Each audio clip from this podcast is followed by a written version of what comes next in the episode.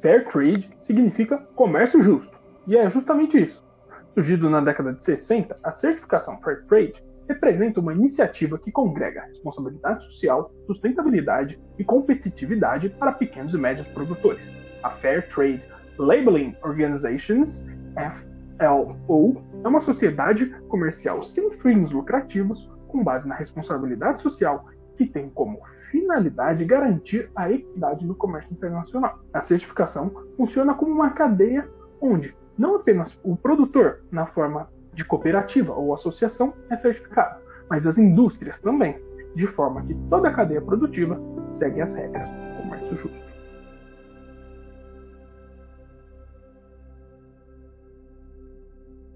Bem-vindos a mais um episódio do Sua Visão no Exterior, o podcast dessa América Trade que desbrava o mundo do comércio exterior de forma descontraída e informativa para você. Eu sou o Luiz Paulo, seu apresentador, e estou aqui com Tatiana Reis e Rafael Esteves. E hoje temos mais um convidado aqui, o professor Vinícius Domingues Nunes, especialista em relações internacionais e um currículo vasto aí que eu não vou nem me arriscar a falar para não errar. Então, professor Vinícius, seja muito bem-vindo ao nosso podcast e, por favor, é, pode se apresentar, falar mais um pouco sobre você, sua atuação. Ô, pessoal, muito obrigado pelo convite, muito obrigado por enaltecer esse currículo que eu não considero tão gigantesco assim. não, mas eu sou professor de Relações Internacionais na Universidade de São Caetano do Sul. Ah, sou formado em Relações Internacionais, eu sou pós-graduado em Negociações Econômicas Internacionais e mestre em Administração. Olha aí, eu tô falando? É, é muito maior que o meu currículo, com certeza. Não, atualmente eu sou professor do Rafa. É verdade, é a saga dos meus professores.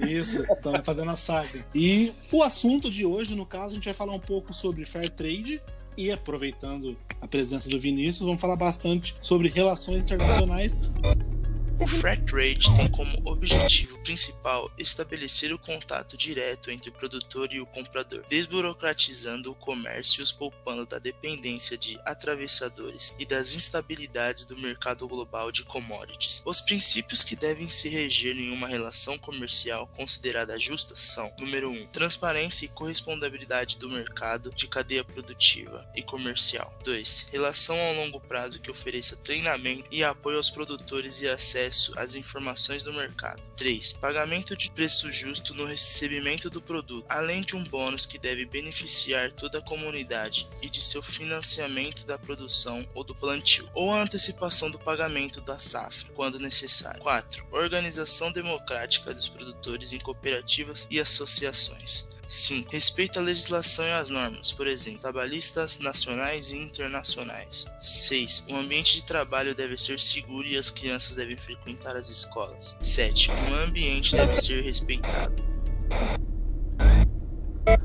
É, então, é, Vinícius, eu fiquei sabendo aqui por fontes anônimas, talvez escusas, que você teve um estágio na Interpol. Então, antes da gente ir direto para o assunto, eu fiquei curioso para saber, acho que todos nós aqui ficamos curiosos para saber como que foi essa experiência na Interpol. Cara, esse foi o meu primeiro emprego, foi o meu estágio Olha, na Interpol. Ah, como eu fiz a graduação nas faculdades Rio Branco, é, fica do outro lado da rua, de frente para a Polícia Federal da Lapa. E Ai, muitos beleza. professores são, bom, eles trabalham, fazem consultoria. Alguns professores de direito da Rio Branco são policiais. e existia uma lenda de que alunos de RI conseguiam estágio na Polícia Federal. Polícia Federal, esse era o termo. Opa! Eu olhei e falei, eu olhei para aquele meu currículo vazio, de recém-formado do colégio, e eu vi a oportunidade. Falei, ah, vou procurar. E comecei a conversar com alguns professores perguntando dessa lenda. Um deles uhum. falou: olha, vou te apresentar para um professor aqui me apresentou e falou: ele é delegado aqui na Polícia Federal. Ah, faz o seguinte: põe seus dados, monta o seu mini currículo aqui, manda para ele. Incrível que o que me inspirou a fazer isso foi a série 24 Horas, a qual eu tava fascinado na época. Eu tava obcecado. Então, enquanto eu assistia aquelas temporadas que a gente tinha que alugar ainda, DVD por DVD, o. Outros tempos outros tempos. Existe até um pouco de nostalgia minha em ver aos poucos as coisas. Mas, de repente, me ligaram e falaram: olha, porque é da polícia, a gente soube que você queria vir pra cá, então você tem uma entrevista amanhã. Quando eu fui fazer a entrevista, putz, assim, como se fosse nada. Cheguei, eles me colocaram numa salinha que parecia muito uma sala de interrogatório mesmo, clássica, Caraca. e falaram: a nossa entrevista ela não é o padrão de uma empresa. Que coisa Olha. que eu não sabia como era. Eu nunca tinha feito. Mas falou: olha, Zero referências. ze- zero referências. Eu falei, ah, tá, eu sei o que eu vi na TV, né? Eu sei tanto da polícia quanto da minha empresa. Me falaram, olha, a gente viu aqui, puxou seus dados, assim, sua ficha criminal, viu que você não tem nada. A gente viu do seu pai, da sua mãe. A gente Oh, sabe que tem uma irmã mais nova. Nossa. Nossa. A Caramba, gente cara. não- sabe que nenhum de vocês está envolvido com, com nada escuso. Na hora veio os infiltrados do Martin Scorsese na minha cabeça. Nossa. Pra falar assim, ó, minha família é da máfia, eles estão me colocando aqui pra eu ser informante, né? Mas, bom, quando eu entrei, ele, ele perguntou algumas coisas simples assim e falou: bom. Aqui diz que tá tudo certo. Vamos encaminhar você pra alguma das. alguma das. algum dos setores aqui. Aí eu Uhum. contaram comigo e falaram: bom, você faz relações internacionais. ah, o que, que você acha de Interpol? Do nada. Sim, assim. É, Você go- você gosta de nadar? O que que você acha de Pamarim? Exatamente. Falaram, "E a-" Eles até falaram, eu nunca vou esquecer a frase, foi bem um. Então, você acha dessas coisas? Arquivo X, terrorismo, Oh. alienígena. Caramba. Os caras falaram assim. Ah, era uma coisa bem simples, porque quando eu comecei, era mais o pessoal de lá me ensinando o que, como é que funcionava tudo, como que era esse funcionamento mundial da Interpol. Uhum. e eu não tinha muito acesso a muita coisa. Pessoal, É. Vinícius, da- daqui pra frente você não pode entrar. Porque é um pouco demais. né? Exatamente. É. Um estágio não remunerado. Eu ganhava um vale bom É. dia. Muita, informa muita informação confidencial ali, né? Pra, Muita. pra deixar Eles- assim. a- Pô, eles colocavam alguns dossiês que eles escolhiam na minha mão, falando, ó, lê, vê como é que funciona, vê o quanto um país está Eita. ajudando o outro, o quanto que uma. A polícia da França, a polícia de Portugal, a polícia brasileira, quando passa de, da mãos de um pro outro. Aí eles colocaram um dia o dossiê do, do Carlos Abadia na minha mão. louco. Que era o caso da época. Nossa. Aham. Eu lembro que assim, todos eles tinham, sei lá, Ai. umas 50 páginas, ele tinha 300 Nossa. Então, peraí, ele- eles te passavam um caso que tava em andamento. que estavam em andamento. Eu achei que eles te Então. mostravam, sei lá, o do- dossiê do maníaco do parque, alguma coisa que já não, não tinha mais impacto. Ah, muitos, eles quiseram, eles separaram dias. né? Então, ó, esse aqui é o dia do. Meu, vê o da Abadia pra você contar pros seus amigos e eles acharem que isso é legal. Boa. Ah, tinham alguns casos, eles separaram um dia de casos bizarros pra falar: ó, esse cara aqui. Ele saiu de um navio na Romênia. Ah, era um navio Nossa. pequeno, com, sei lá, 8, 9, 10 pessoas. Perdão, eu não eu tô falando Romênia, foi o primeiro nome que veio na minha cabeça. Nem, Uhum. era uma tripulação do leste europeu. Ah, Sim, tá. E, bom, vindo pro Brasil, um dos membros simplesmente desapareceu. A- as roupas dele foram encontradas no chão do navio e ele sumiu. E ninguém viu ele saindo, não tem nenhum registro, não tinha inimigos no navio. Ele só foi abduzido. Nossa. Caraca. A palavra abduzido foi mais pra me chocar. Provavelmente ele se matou, alguma coisa assim, mas É, pulou no mar, né? Sei lá. Cara dar um mergulho, sei lá. Mas pegaram esses casos até os casos onde eles disseram: ó, a gente vai te liberar mais cedo, porque hoje você vai ver o caso de abuso infantil na internet. E aí tem fotos. Nossa. Nossa. E ali eu, eu entendi por que, que eles mandaram pra casa mais cedo. Eita, que bad vibe. Foi ruim pra caramba. Daí no outro dia, agora vamos pegar um alerta de terrorismo pra dar uma aliviada aqui. Pô, depois daquilo, qualquer caso, eu É. tô, tá É fácil. Tá no lucro. Mas foi muito legal ver o funcionamento, a, a Uhum. legislação. Por exemplo, existia um traficante libanês na época, estava preso ali na, na custódia da Polícia Federal, e ele estava sendo extraditado para França, pra, ele estava indo para Lyon com os agentes da sede da Interpol. Sim. E eu perguntei por que se a polícia do Líbano que emitiu né, a prisão é porque o Brasil não faz acordos de enviar prisioneiros onde a pena seria maior do que a pena máxima brasileira. Sim, vídeo o italiano lá, como é que é o nome? Cesare O- Batista? Batista. é. E ali eu falei, tá, e a pena seria maior? Daí, olha, na França, ele vai pegar os 30 anos de prisão igual ao Brasil. No Líbano, decapitariam ele. Uau! Que suave. Que Então, suave. eu vi o cara sendo levado pelos agentes da Interpol francesa e ele tava com um sorrisão no rosto. Graças Tava a Deus. aliviado. Como se estivesse indo pra Disney. né? Exatamente, falou assim, poxa, olha, eu podia ficar de castigo ou tomar bronquinha. Eu vou tomar Uhum. bronquinha. Pronto. É, E, e Vinícius, eu, brinquei, eu até brinquei, né, que os caras falaram, ah, faz relações internacionais, vamos pôr na Interpol. É óbvio que tem a ver, né? Eu quis mais dizer porque você estava no começo da faculdade, mas assim, é... basicamente a Interpol deve ser pura relações internacional, né? Com certeza. Boa parte do tempo, as relações da Interpol, elas se delimitam por a polícia brasileira cede um- uma delegacia própria para o uso internacional. Sim. É, esse é o funcionamento básico. Então, considerando assim, ah, todas as delegacias estavam lá dentro. Ah, a Delemig, Delegacia de Imigração. Eu fui para lá depois, fiz passaporte de muita gente. eu fui passando de setores depois. Mas ou então a Delegacia de Narcóticos. Todas elas são acessíveis. A Interpol, não, ela existe um cartão especial para entrar. Eu tinha que tocar a campanhazinha lá Olha aí. dentro todo dia para poder entrar, porque eles iam me dar um cartão, sou um estagiário. É lógico. Não fazia Mas- sentido, não faria sentido. Mas muitas operações aconteciam em conjunto e normalmente era assim, olha, existe uma pessoa do meu país no seu e eu preciso que vocês capturem. Então vamos, vamos deixar com a Interpol que ela não é nem 100% brasileira, nem 100% não brasileira. uhum. Eu- eu- essa é a parte que eu achava legal. Ela era um, um mutante ali no meio. Era um. é, Era a, Serve pra colaboração dos países, né? também. Exatamente. Pensa, eh, vamos pensar nisso como um acordo internacional de polícias. E então a Interpol ela tem integrantes, ela não é completamente internacional, tipo todos os países. Ela tem os países que concordam em fazer parte e os que não, é isso? Isso. Ah, eu não tenho certeza hoje como é que tá, mas existia um número alto, mas não completo de países onde a Interpol podia ser parte da polícia. Podia.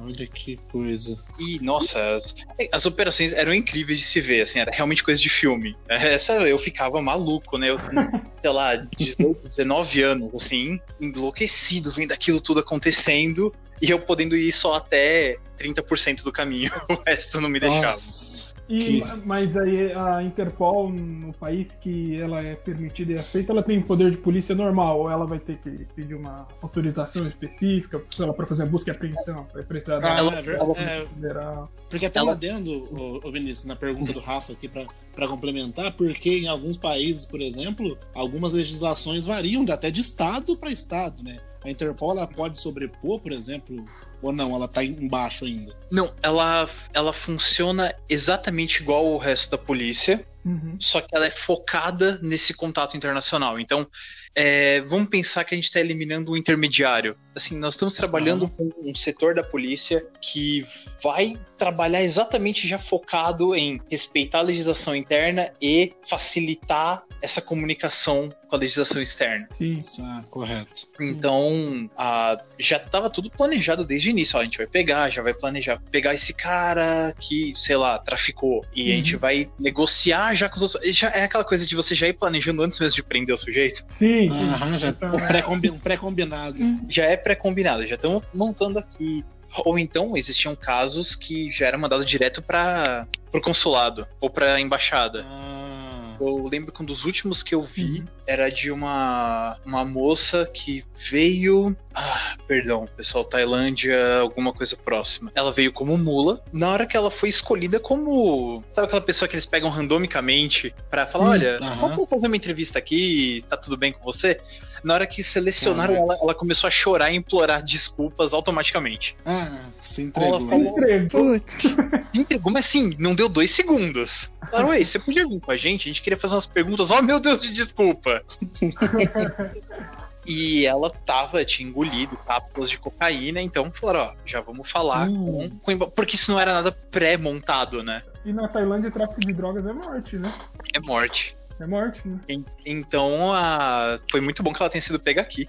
É. Pra Se vida ela dela. pega lá na, É. na imigração de lá, né? Se ela, pega, se ela é pega antes de vir, já era. Ou se ela é pega na volta com outras drogas, aí, Nossa. Fazendo esse trade aí, ela já tava. Teve um caso famoso, né, do brasileiro que levou na prancha de surf. Foi. Foi, foi, ficou famoso. Eu não lembro se já era. Já tinha acontecido a troca de, de governo, mas eu lembro que teve toda essa comoção aí pra. Que se eu não me engano era Tentar- Dilma ainda. Ainda era a Dilma. É, eu não lembrava se era se já tinha havido impeachment, mas eu lembro que teve toda essa comoção aí de não, tira o cara de lá e traz para cá. Já tava nessa onda um pouco mais polarizada, então tinha aquela coisa não, deixa se ferrar lá mesmo. Então tinha essa, essa polarização quando aconteceu, mas realmente ainda era Dilma. A Tailândia, é, a Tailândia também não é um governo democrático, também tem uma É. ditadura, né? Então. E a coisa que possa se dizer, nossa, que democrático. É, não. Olha, daria pra falar bastante de Interpol, porque é um assunto que rende, viu? Que bom que você deu esse, essa introdução da Interpol aí, que a gente já ficou com isso no, no radar. Realmente tem, tem bastante conteúdo legal, porque, de, como a gente falou, ele tá totalmente ligado, porque é relações internacionais de fatos. E aí, agora, pra gente entrar na nossa pauta finalmente do Fair Trade, é, a nossa primeira questão aqui da nossa pauta é o quanto pesa o Fair Trade para fechar bons negócios internacionais. É, o quanto o fair trade pesa nas negociações, eu acho que muito depende de quem está negociando. O fair trade hoje em dia tem um, um peso maior em, em organismos como a União Europeia. Então, se você estiver negociando com a União Europeia e a sua cadeia produtiva for é, uma cadeia que é, pratica o fair trade, tenha o selo da organização internacional, você É, ô, ô, ô, é, Tati, tem uma facilidade. Tati, desculpa, desculpa Oi? te cortar, mas é porque você falou do, do selo. Eu lembrei, eu gostava muito de, de comer aquele sorvete Ben Jerry, não Uhum. fazendo merchan, mas não posso comer. Não posso comer mais porque estou tentando fazer uma reeducação alimentar, enfim. Mas eu lembro que eu, eu, eu, eu sou o cara do marketing, então eu via que ele vinha com o selinho do Fair Trade. Eu nem sabia do que se tratava. Ah, legal. Mas é aquele, selinho, é aquele selinho que é um verdinho, parece que é um. É esse selo? Isso, Ah. ele é um selo que garante que o, a cadeia produtiva e, e comercial do produto ela é uma cadeia justa. Olha. Que, por exemplo, o preço é justo, o, o modelo como está sendo fabricado são de boas práticas e são está favorecendo pequenos e médios produtores e que não tem ninguém intermediando e tentando levar uma vantagem absurda. Você acredita que na época, eu ainda não, na época, na época que eu comia Ben Jerry, por assim dizer, eu não manjava nada de comércio exterior, eu ainda não trabalhava junto. Então, na minha cabeça era a fábrica, era a marca do- da fábrica, sabe? Ah, direto. perfeito. Ah, O Ben, o Ben Jerry é um produto da Fair Trade, Da como se a Fair Fair Trade for. Isso. ah, entendi. Então- entendi. Que bom que eu finalmente elucidei essa questão na minha vida, podemos seguir. É, então, hoje em dia, é, na Europa isso tem um peso maior. Acredito que no futuro isso se torne uma tendência mundial. Espero que se torne uma tendência mundial também. Não sei se pós-Covid, porque a Uhum. gente tá vendo uma onda muito grande de protecionismo e tudo É. mais. Mas existe um peso grande e facilita se você for lidar com a União Europeia. Sim. É porque a União Europeia tem já essa tendência a tentar europeizar todos os seus membros, né? Não existe Nossa, mais diferença. Sim, Exato. Acabei de inventar termos aqui. Neologismo. É. É, mas é, aqui no Brasil e na, nas, na América Central e do Sul, né, não é tão comum, né? Não é tão Não normal. tem essa, ter- essa exigência assim mais forte. É, não, não tem tanto costume do Não. fair trade, né? Só que tá meio que começando, né? Algumas cooperativas, elas é, trabalham nesse sentido, né? E pelo que eu vi, a gente tem uma organização que emite esse selo aqui no Brasil, mas é, é mais ligado a cooperativas, não é algo que empresas, empresas maiores, que Então, elas ofereçam, na verdade. Não é institucionalizado. Que elas corram atrás, né? Não, não é institucionalizado. Exatamente. Não é algo, é algo que eles estão Exatamente. buscando, né? É a BR Fair, né? Associação das Organizações de Produtos Fair Trade do Brasil, BR Fair. Só que pela nossa pesquisa aqui, ela reúne os produtos com certificados no país para café, suco de laranja, mel, castanha, soja e uva para vinho. Então não Mas- tem bastante coisa, mas não é tudo, né? Mas é, é, é alinhado com os padrões internacionais. Isso, isso. Esse é, um, é o selo da, de Fair Trade, né? Que Tipo assim, a- que é- a- É, alinhado com é Tá.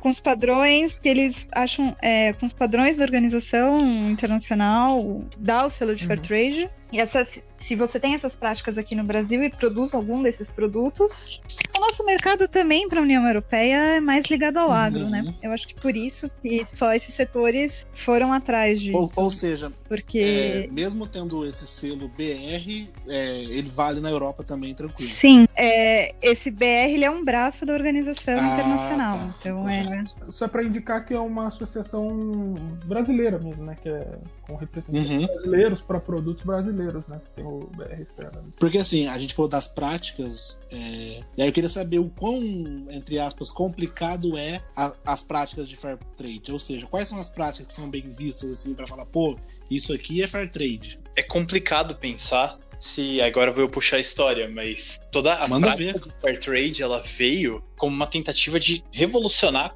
a economia mundial, né? A gente pode Hum, considerar todo o início do o nascimento do fair trade e todo o seu funcionamento ali em Bretton Woods nos anos 40, pré-fim da Segunda Guerra. A ideia dele ali era diminuir barreiras tarifárias. Simplesmente. Isso já era muito próximo do conceito de fair trade, ainda que não fosse. Agora, Sim. todo o avanço que veio depois trouxe a gente para uma questão de cada caso é um caso, às vezes. Uhum. Às vezes eu posso Hum, tá. com dois países que eles estão com a boa vontade do fair trade, com a prática do fair trade. Vamos lembrar que não é uma lei internacionalmente, Ah. nem obrigado a seguir. É uma coisa que sempre foi martelado na minha cabeça, acho que da Tati também, pelos professores, é que a soberania faz com que ninguém seja obrigado a nada. Aham. Um Exatamente. sistema anárquico, né? Opa. aquele acordo de diminuição de emissão de dióxido de carbono que automaticamente mudou os governos aí, é, mais alinhados à, à direita, por exemplo, entrou o Trump e o Bolsonaro, eles simplesmente falaram tchau, obrigado, não, não vou ficar aqui mais. O que parecia ser um negócio tão quase que uma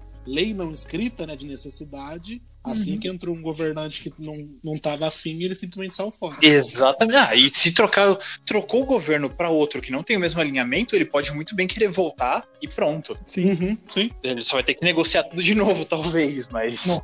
É, É, todo o esforço vai por água abaixo. É, e não, não, não desviando do tema, mas já desviando meio sem querer, o Joe Biden, que tá aí na concorrência, ele já usa isso como pauta de campanha. Sim. É, quanto mais ele contrariar o governo atual, Uhum. mais ele vai conseguir aliados na, na questão polarização anti-Trump. É. É, a, estra- a estratégia é essa mesmo. Até o Kanye West. Mas já enfim. Eu tô dizendo isso. Olha, enquanto a gente não Puta, puxar não. pro West, eu tô tranquilo. Tá tudo certo. Puta. É meio maluco o Kanye West também. Não vamos, não vamos entrar nessa, não, senão a gente vai falar aqui uns 40 minutos só de Kanye West, porque o cara tá. Olha, ele tá, ele tá, tá incrível. Tá focado. eu, só, eu- eu só preciso dizer Olha, eu acho que a gente pode trazer o Vinícius para uma participação mensal e a gente vai fazendo análises políticas. bom. É, porque dá pra, dá pra falar de tudo com ele, isso é ótimo. eu fico feliz, eu fico feliz com o convite, realmente gosto. A gente pode, Eu também eu ia adorar. Eu acho que eu sou os maiores A podcasts. gente pode fazer, a- fazer até, um, até uns programas polêmicos, por exemplo, perguntando pro Vinícius se nazismo é de esquerda mesmo. Putz, o, o Rafa ainda não pôde mas essa aula ele vai ter. Eu, tenho- eu já tive aulas, eu já tive aulas pré essa polarização de Aham. em que eu menciono, eu tenho que falar de história das RI. E quando eu chego Claro. em nazifascismo, ah, eu lembro que eu dei algumas explicações ali. Eu tento não ser muito radical em nenhuma das minhas noções, até que um aluno mais radical falou: É, quem disse isso? Eu que eu falei, eu acabei de falar aqui na frente. Pô, eu, esse autor, esse autor, esse autor. Mas baseado em quê, Não, né? exatamente. Falei assim, ó, tem esse autor, esse autor e aquele. Ah, pô, que é isso, cara? Mas. Ah, adoro os assuntos polêmicos. Ai, que bom. Bom, bom, bom, bom saber. Vinícius, você vai ser convidado para outros podcasts. Pô, eu achei legal. Eu realmente tô achando uma legal a ideia. De Por verdade. enquanto, Já sei. por enquanto sem cachê. É, é mas, mas Voltei vamos, pra vamos trabalhar nisso. Interpol. voltando.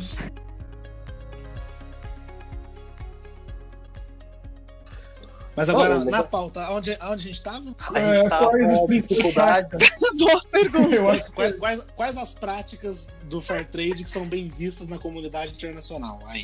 E o professor tava falando de Bretton Woods, da- do, começo. Isso. Então, Falei, a gente tem que lembrar que o Fair Trade é uma prática. Ele é Uhum. uma prática que. Uma prática que veio para equalizar a, a economia entre países. Entre soberanias, vamos chamar. É, então, mas ele também é, é, ele, ele acaba sendo um atributo, né? Porque eu falei lá da história do, do Ben Jerry, mas as, as empresas, quando são fair trade, elas dão destaque para isso, né? Então, Ah, sim. eu acredito que isso tenha um valor agregado. aí. É Não, difícil, com né? Tem uma carga ali, né? Isso, isso é uma tendência pró-globalista. Você pegar uma Uhum. opinião pública ou, ou mesmo benefícios que venham a partir da ideia de que, legal, globalização, estamos lidando com o mundo inteiro, ótimo. Agora, se a Uhum. gente falar da atual onda de antiglobalização, atual desde 2000, né? Mas É, É, já existiam protestos na frente da ONU lá em, nossa, 99, 2000. Mas a ideia de falar, olha, ficar acreditando o que, que órgãos multilaterais dizem não é tão bom, aí pode mudar, porque a tendência protecionista já existe, principalmente no continente americano como um todo, né? sim. Você acha que vai se acentuar muito depois dessa, assim, depois da retomada da pandemia? O que você acha? Existe uma tendência a países que estavam muito abertos e entram em crise se fecharem. Isso Uhum. desde sempre. Na verdade, a, aquela nossa frase feita, mas a economia é cíclica. Uhum. A gente pode Sim. ver Sim, em tudo, né? Ah, vem a crise, vem um momento de prosperidade, ou então vem um governo conservador que pensa em, di- em dinheiro, em economizar, junto dinheiro. Vem a pauta mais liberal, liberal não politicamente falando, uhum. mas economicamente. ah, socioculturalmente falando. Liberal, Boa, É, liberal no melhor. sentido americano, né? Mas Aham. não no É, sentido Boa, europeu. boa. isso. É. Pensando numa, numa questão mais assim, projetos sociais e auxílios, isso gasta mais dinheiro, queira ou não. E aí o próximo Uhum. governo volta Sim. a ser conservador e juntar dinheiro. pro próximo gastar. Exatamente. Exatamente. Sim. Então, a- o protecionismo ele também vem em ondas. Às vezes, o continente americano, como eu falo, gosta muito de ser protecionista, até que fique bem o bastante para falar, ok, vamos pro resto do mundo. Sim. Depende do resultado final. Aí, isso que eu vou jogar aquela Sim. resposta que no final não é nada conclusiva. Aham. Depende. A resposta é depende. Depende. É, eu, eu acho mal, que a- no nosso último podcast a Tati falou que quando se trata de comércio exterior é sempre depende. né? Nossa, É, Tati, depende de tudo, né? Cada caso é um caso mesmo. tudo depende. E o pior é que as pessoas te perguntam e você vem com depende. Mas a E pessoa não gosta. a pessoa se frustra, mas tudo depende. Sabe nada esse pessoal aí, pô. Só fica falando sabe. Sim. Mas é, é um caso muito. ah, por exemplo, a população que vai criticar ou não o fair trade, o movimento globalista de comércio mundial, pô, talvez ele esteja criticando porque ele receba subsídio do governo para fazer o trabalho dele, fazer o produto dele. E ele tá É, porque- aí. Que vai ser igual o produto do outro nas mesmas condições. Uhum. É, como você estava falando da questão política, né, e a Tati confessou até antes da gente começar a gravação que ela queria fazer geopolítica, essa questão, por exemplo, você falou do antiglobalismo, realmente ela ca- acaba sendo uma tendência. E um exemplo prático foi que o Bolsonaro, ao se eleger, ele estava nessa pauta antiglobalista forte, naquela coisa do bandeira de Israel, Jerusalém é a capital de Israel e tudo mais, até a Tereza Cristina falar, ó, os negócios aqui com a Arábia tá complicado, com o Oriente Médio tá complicado, você tá falando essas coisas aí. Ele simplesmente abaixou o tom, fala isso só pra base dele de vez ou outra, ou seja, entre aspas, ele mudou de opinião porque ele sabe o quanto o comércio com o Oriente Médio é, representa grande fatia do, do que entra de Tá, dinheiro aqui. Já tá enraizado na nossa economia. Já tá. Já tem. É. data- Já é de longa data isso. Agora, É muito não dá né? pra. Desde, o tempo da ditadura, né? Já, já tinha vendas pra lá, né? É, se o cara fala assim, eu só vou comprar se for fair trade, o cara vira fair trade, né? Sim.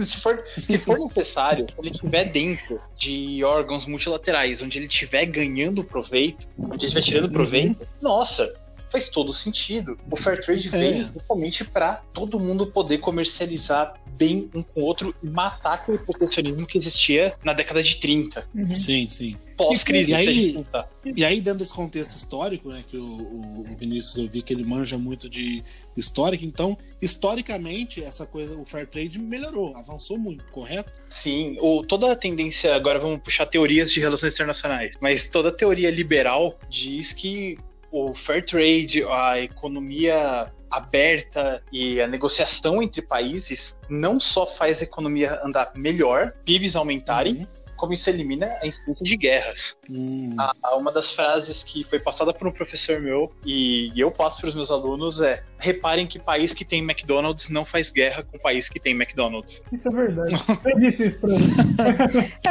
É verdade. Cara, isso é muito Se você verdade. for ver historicamente, é verdade. Cara, ou, ou seja, pode esquecer Rússia e Estados Unidos, porque a Rússia já abriu o McDonald's lá. Né?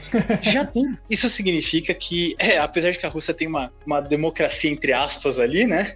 Mas, Aham. mas ainda assim, até- o, fra- o que vem por trás dessa frase é: se um país é democrático e liberal no sentido capitalista, ele tem uma população que, que eles chamam de o homem econômico. A pessoa que trabalha, ela tem uma vida, ela tem um emprego, ela tem dinheiro. Ela não quer ir pra guerra. Então, É. a opinião popular, ela não quer guerra. A opinião popular, ela só quer continuar ganhando o dinheiro dela. Guerras são caras, isso dá trabalho. Então, se o meu país tem um McDonald's, que é um símbolo do capitalismo liber- democrático liberal, Uhum. ele não vai entrar em guerra com outro. Talvez ele entre com um país que não tenha McDonald's. É até um exemplo o, capitalismo no McDonald's que a primeira empresa que foi pra Rússia, né, quando teve a abertura lá, o fim da União Soviética, foi o McDonald's, né? Foi a primeira, Uhum. foi a primeira empresa. Pô, todo mundo tá afim de comer o lanche. É, É, não a- importa o país. Eu acredito que até em Cuba, se você abrir um McDonald's em Cuba, a galera vai ficar maluca. Vai querer, vai, vai zerar o estoque dos caras no primeiro dia. foi. É, porque eu ia falar dessa coisa agora puxando né, a brasa pra minha sardinha, dessa questão do marketing, porque a demanda ela manda no fim das contas, né? Então se as pessoas estão querendo muito, você não consegue segurar. Foi como aconteceu com a derrubada do muro de Berlim. O pessoal que tava do lado complicado da Oriental. Alemanha, é, Complicado. Complicado. sabe?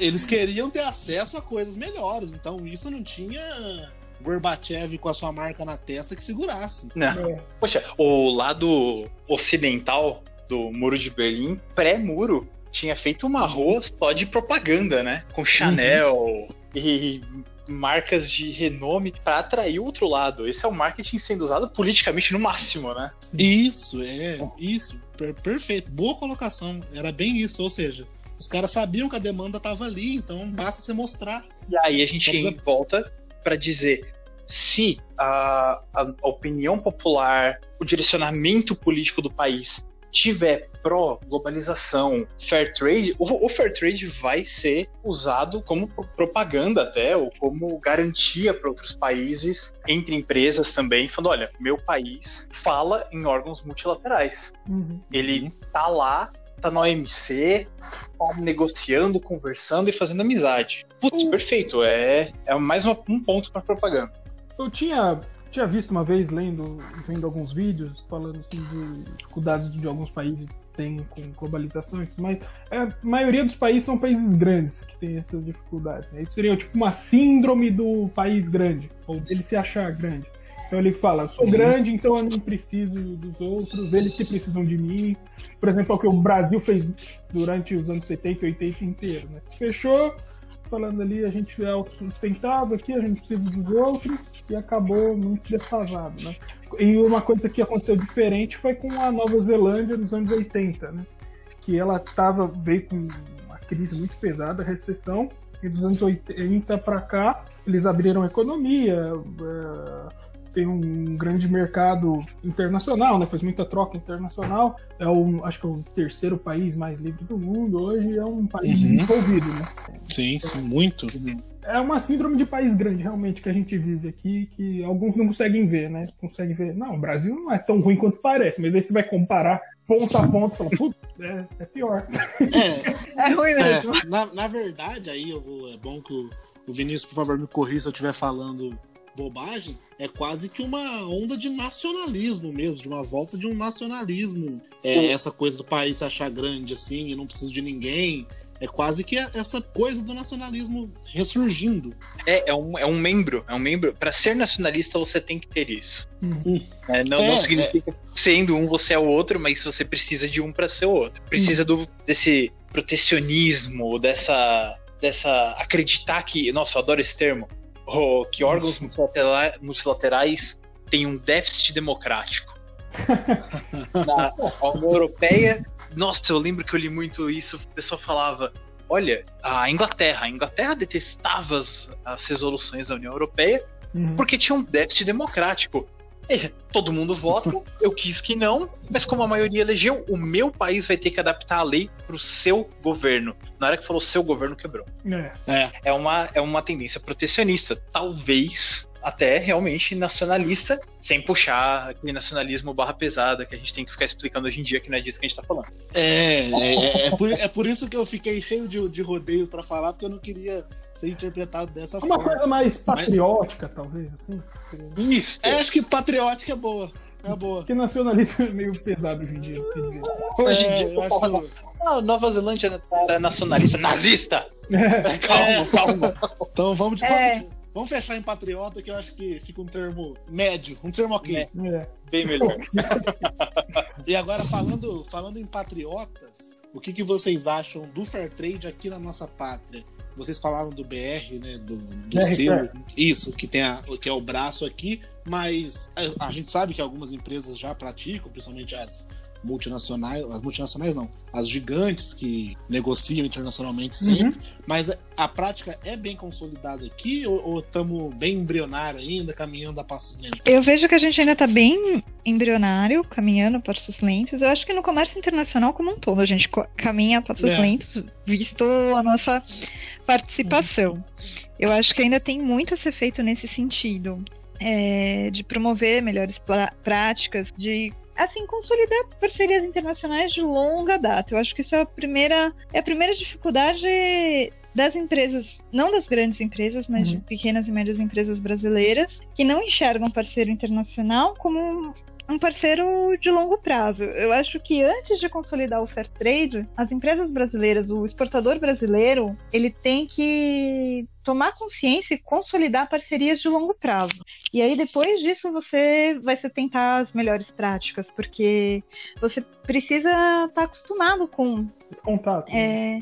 É, Hum. com esse tipo, é, com esse tipo de contato, com esse tipo de operação, com esse tipo de parceria. É, é uma parceria que também exige confiança. Você percebe, assim, pelo menos a gente percebe com os nossos clientes que eles são extremamente é, É atrás, desconfiados. né?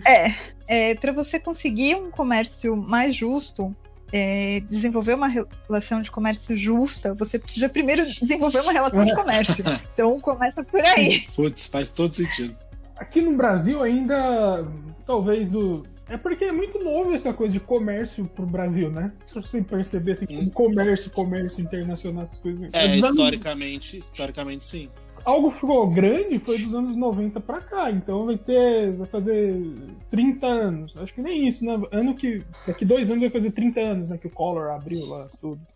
Isso. Até porque eu acho muito engraçado, se você citou o Collor, eu ia citar ele também. Uhum. Hoje ele faz até piada disso, Uhum. e aliás é senador da República, né? É. E pra mim o grande símbolo de tudo isso é que o, o escândalo que levou o impeachment dele, né? Tem gente que acha que o brasileiro é conservador agora, mas o brasileiro sempre foi conservador. Uhum. Tanto que o Collor fez o que fez, congelou poupança e tal, mas quando pintou o negócio lá que tava tendo baguncinha dentro da Elba, aí ninguém aceitou mais. e aí o fato de um presidente da república tá fazendo alguma coisa num Fiat Elba, né? É o. É muito. É, é- é muito sinal de que o país. Isso nos anos 90, isso é muito sinal de que o país tá numa outra. É. Tava num outro momento. E o cara tinha um Porsche, né? É que no Brasil é muito. A impressão que dá, Rafa, só pra concluir, essa- só pra concluir esse ponto, a impressão que dá é que o, que o Collor só abriu a economia porque ele tava cansado do Elba. Pô, não aguento mais andar de Elba. Vamos trocar um Mercedes. pouco aí. É pior que os carros da presidência são Rolls Royce, né? Tipo, desde os anos Sim, hoje 60, né? Desde os anos 60. o, ofi- o oficial, né? É, é, o cara podia andar de Rolls Royce, quis andar na ela. Enfim, é que o Brasil ainda é muito jovem em questão de comércio internacional. Nu- Nunca teve um, um esforço do Brasil antes da eleição do Collor de se incluir no cenário internacional, de participar do comércio, de, de, de ser presente mesmo, de ter participação no mundo com nossos produtos brasileiros. Foi a partir do, do, do governo Collor, nos anos 90, né, que aconteceu a abertura econômica economia para para importações. Aí tem aquele fatídico caso que ele chamou que no Brasil não temos carro, temos carroças, né?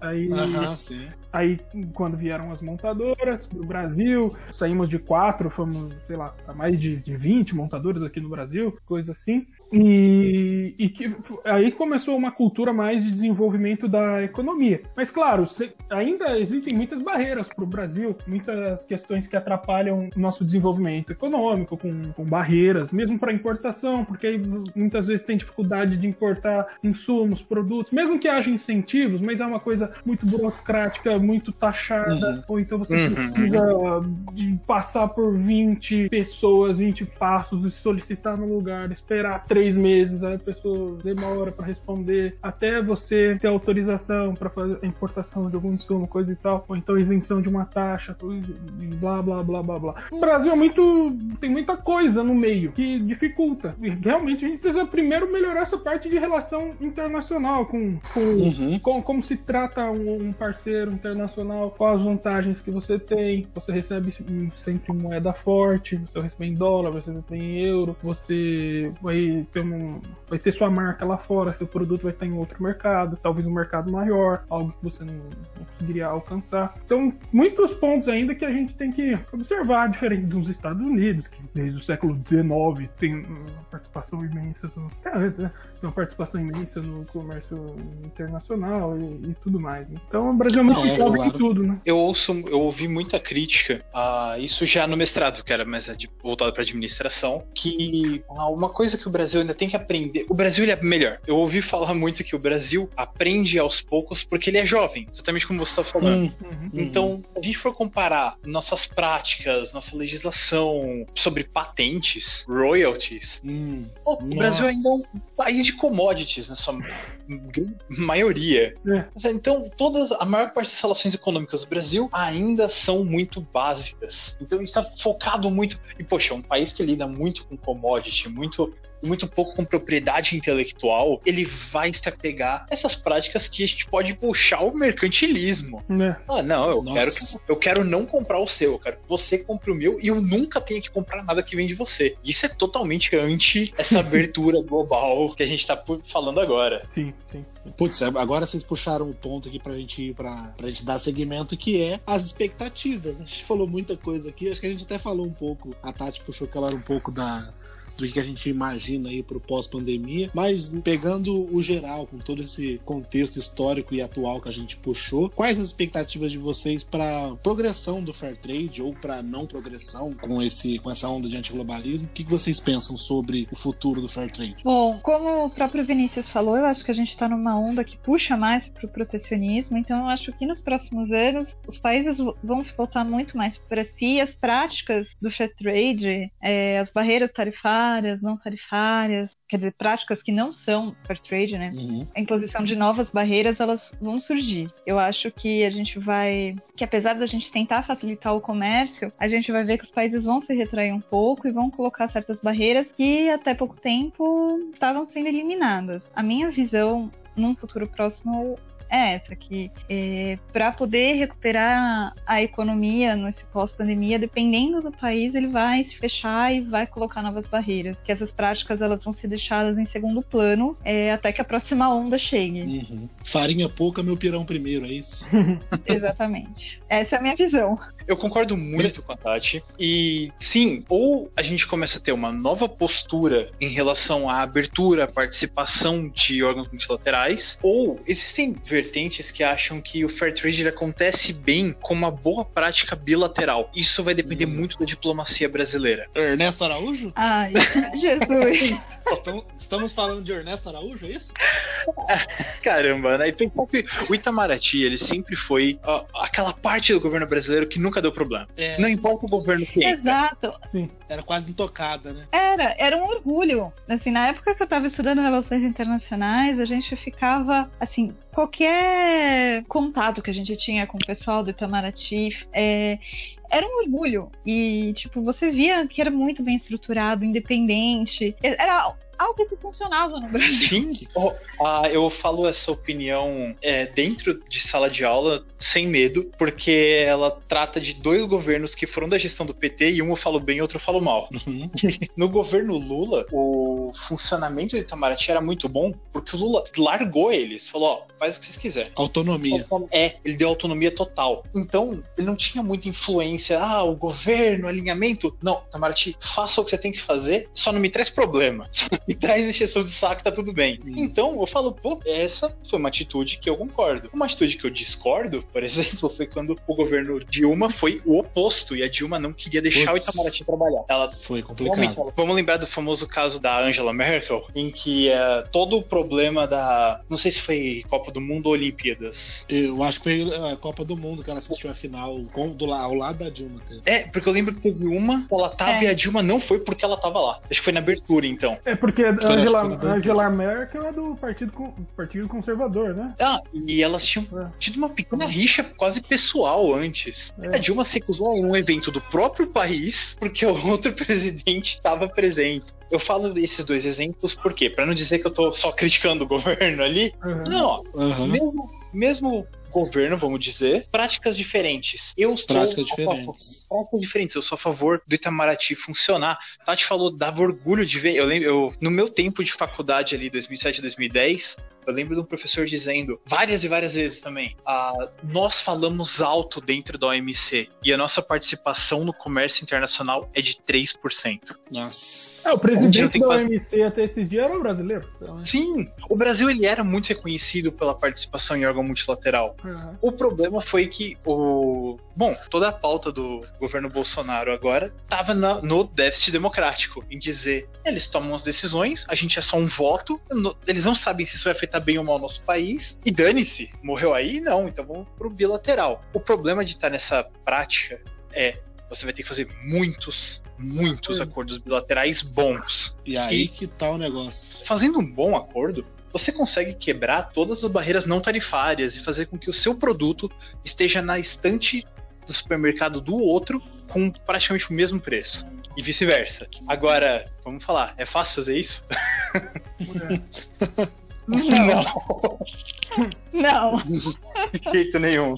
Nem com o Itamaraty bem preparado, aquele dos anos anteriores era fácil, imagina agora. É. Ah, eu acho que esse vai ser Eu- o caminho, né, pra acordos bilaterais mesmo. Todos os países. Não todos, né, mas alguns, Brasil, Inglaterra mesmo, tá tentando acordos bilaterais. Se bem que o Brasil, junto com o Mercosul, conseguiu o acordo lá com a União Europeia, né? É. Eu acho que a postura, se o Brasil estivesse sozinho, o Brasil per se, não, não gostaria de estar mais no, no Mercosul. Pense em tudo que você viu de Mercosul pela visão de brasileiros. Não parece que a gente tem um pouco de vergonha do Mercosul? É tipo a Alemanha, fala muito, né? tipo a Alemanha com a União Europeia, assim. É, exatamente. O, quando eu faço essa em aula, talvez tenha feito na sua sala, na Europa já foi perguntado: você se sente mais alemão ou mais europeu? E uma parte boa da população disse: eu me sinto mais europeu. Agora você pergunta para um brasileiro: você se sente mais sul-americano ou mais brasileiro? É. Nem a língua desse povo a gente fala. A gente tá isolado Exatamente. aqui falando uma língua diferente.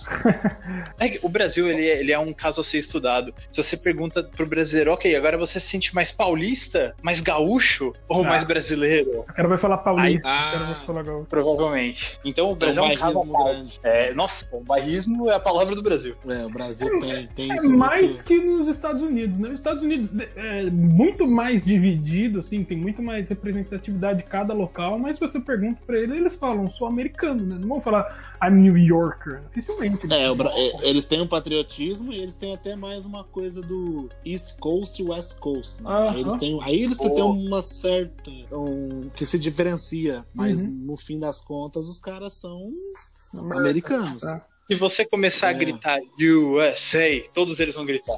né? É, Aqui o Brasil a gente canta só na hora que o time tá perdendo na Copa. Sou brasileiro com muito orgulho. Muito com orgulho.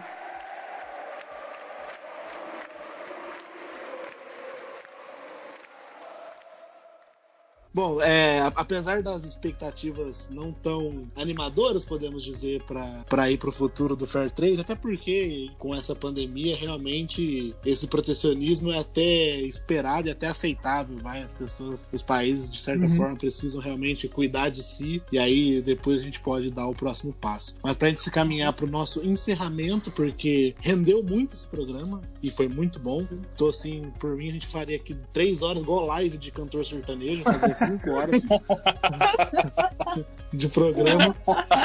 Mas pra gente amarrar tudo aqui, quero agradecer novamente o professor Vinícius, que foi muito legal a presença dele. Já ficou o convite aqui várias vezes para ele voltar e eu espero que volte realmente. E, professor, por favor, faça os seus é, considerações finais, faça seu jabá também, conta do que você tá fazendo, pode abrir seu coração à vontade aí. Bom, primeiro que eu que agradeço muito pelo convite e pelo convite futuro já, fico mais feliz ainda. Sempre muito legal poder ter uma conversa conteúdo, com, com o pessoal que sabe falar, sabe pensar bem. Atualmente, eu venho eu venho trabalhando junto do mercado. eu não sei nem se encaixa essa, tá? Qualquer coisa pode Manda... cortar. Tá bom, Manda ver. Eu venho trabalhando com o mercado de RPG. Opa, encaixa muito, gosto muito.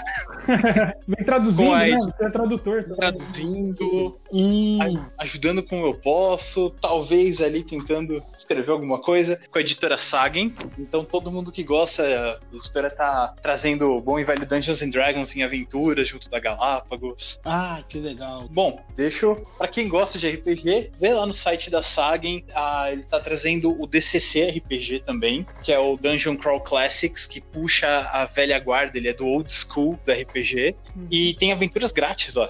Que, nossa, muito bom. PDF. Então assim, entrando muito lá, legal. você pode ver, sei lá, seis legal. aventuras até agora, cinco, seis grátis. Você baixa em um minuto. Eu vou pegar os links certinho para deixar na descrição aqui para quem quiser também. Os links das redes sociais do, do professor Vinícius também, do que ele onde ele onde a gente encontra mais fácil o Vinícius na internet. No Facebook, no, no Instagram. O Instagram não uso tanto, não sou tão, tão jovem. Aqui é o vinicius.d.nunes.gmail.com. Caso qualquer coisa, também faculdade, Universidade Municipal de São Caetano do Sul. Estou uma carta ali marcada no curso de comércio exterior. Muito bom. Tati, Rafa, suas considerações também. Bom, eu queria primeiramente agradecer ao Vinícius pela disponibilidade, pelo papo. Foi muito prazeroso. Eu adoro falar sobre relações internacionais e foi uma atualização, porque no dia a dia com empresa. É, filhos, pós, não é um assunto que eu tenha. Eu vejo, mas buscar teorias, é, ouvir sobre isso é mais difícil. Então. Eu que agradeço, sim. Muito obrigada. É, eu espero, espero tê-la em breve novamente com, com a gente. Também espero, também espero. Pessoal, acessem o nosso site, americatrade.com, S-A-M-E-R-C-A-T-R-A-D.com, né, Tatiana? A gente tem sempre soletrar o nosso nome. Isso, isso é um mantra dessa América. A gente já come... a, gente... a gente aprende a soletrar. Enfim, acesse nosso site, acesse nosso blog, americatrade.com.br blog. Lá tem textos semanais é, com vários temas. O, o Luiz também escreve para o blog, eu escrevo, o Adolfo, a Thalita, às vezes a Tatiana também. E ouçam nossos outros podcasts. O último que a gente postou, qual foi, Luiz? Foi os termos. Do comércio principais termos. Termos de comércio exterior. Ah, ouçam todos os nossos podcasts, estão bem legais também, o, inclusive com o professor Roberto, também, o meu outro professor. E, e esperamos que o professor volte para gravar com a gente também, ficou muito legal. Muito obrigado, Vinícius, pela Oh, muito obrigado. Então é isso, gente. Muito obrigado, Vinícius, novamente. Muito obrigado, Tati. Muito obrigado, Rafa. E muito obrigado a você que está ouvindo esse podcast, que está aí sempre com a gente. Como a Rafa disse, os links estão todos na descrição. Acompanhe a América Trade nas redes sociais e nos vemos no próximo programa. Tchau. Tchau.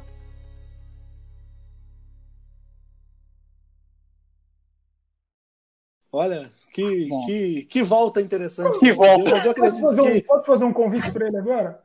Manda ver. Quer Pode. gravar com a gente o que a gente tava para gravar um de coronavírus o pós? Ah, é, as, as atualizações, né? Gostaria de gravar com a gente? Pô, pode ser claro. É que a gente gravou no começo do ano. O... É, foi nosso primeiro até. É, com alguns cenários. E mudou muito, né? O que tava é. acontecendo, né? Não, vou reassistir as lives do Atila e tudo mais pra, pra, ficar, pra ficar mais Então, afiado. fa- Claro, não Então é faz o sobre seguinte. o... Pode falar. o- fa- faz o seguinte: o Vinícius reassiste as lives do Atila pra vir preparado e eu vou reassistir as entrevistas do Roberto Justus. Que aí a gente faz o contraponto. Comendo meu sanduíche do madeiro. Aí, ó, puxando as polêmicas desde já, cara. Jerônimo, Jerônimo. Gente, esse podcast ele vai ter muitos braços. Vai ter É muito bom. bruto aqui também. pô. Vai ter um bruto. Não, mas vai ser, vai ser bom. Tudo se aproveita, Rafa. Tudo se aproveita. Ah, tá bom.